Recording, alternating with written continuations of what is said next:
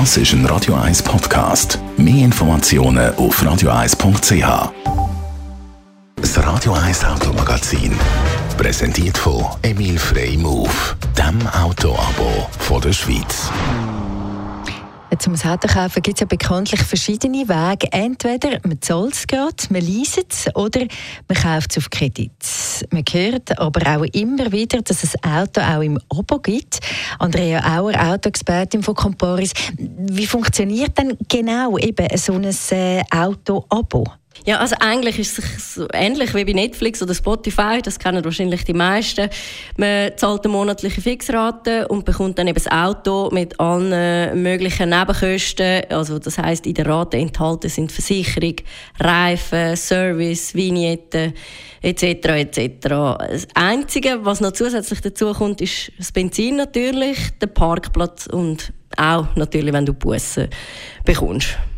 Und wenn man es so ein bisschen zusammenfasst, für wer ist denn so ein Auto aber sinnvoll? Ich glaube, das Auto ist eine sehr gute Sache für Leute, die entweder gerade so ein bisschen in unsicherer Zeit sind, die nicht wissen, äh, brauchen sie jetzt für länger ein Auto, also wenn man einfach mal vielleicht für ein halbes Jahr ein Auto braucht, oder aber auch für Leute, die eben gerne im Winter vielleicht gehen Sport machen und dann ein grösseres Auto brauchen als im Sommer, dann kann man auch da je nachdem das Automodell wieder wechseln. Man muss natürlich auch immer schauen, was sind dann die Mindestlaufzeiten. Und ich glaube, das Auto ist auch eine sehr gute Sache für Leute, die einfach auch gerne eine gewisse Bequemlichkeit haben. Also das heißt, man muss sich halt auch wirklich um nichts kümmern. Also man muss nicht noch schauen, welche Versicherung nehme ich oder so. Darum, also Bequemlichkeit ist sicher auch ein grosses Thema.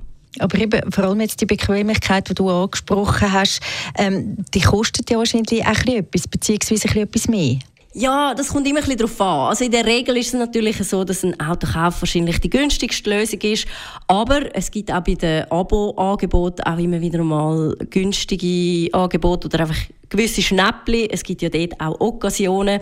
Also es gibt wirklich ein sehr breites Angebot von diesen Abo. Wichtig ist einfach, wenn man die Angebote vergleicht, dass man wirklich Gleiches mit Gleichem vergleicht. Also Mindestlaufzeiten müssen gleich sein, dann die monatliche Kilometerleistung unterscheidet sich sehr oft, aber bei gewissen unterscheidet sich natürlich dann sogar die Leistung bei der Versicherung. Da würde es vor allem darauf ankommen, wenn man vielleicht mal einen Schaden hat. Das Radio 1 Automagazin, präsentiert von Emil Frey Move, dem Autoabo von der Schweiz.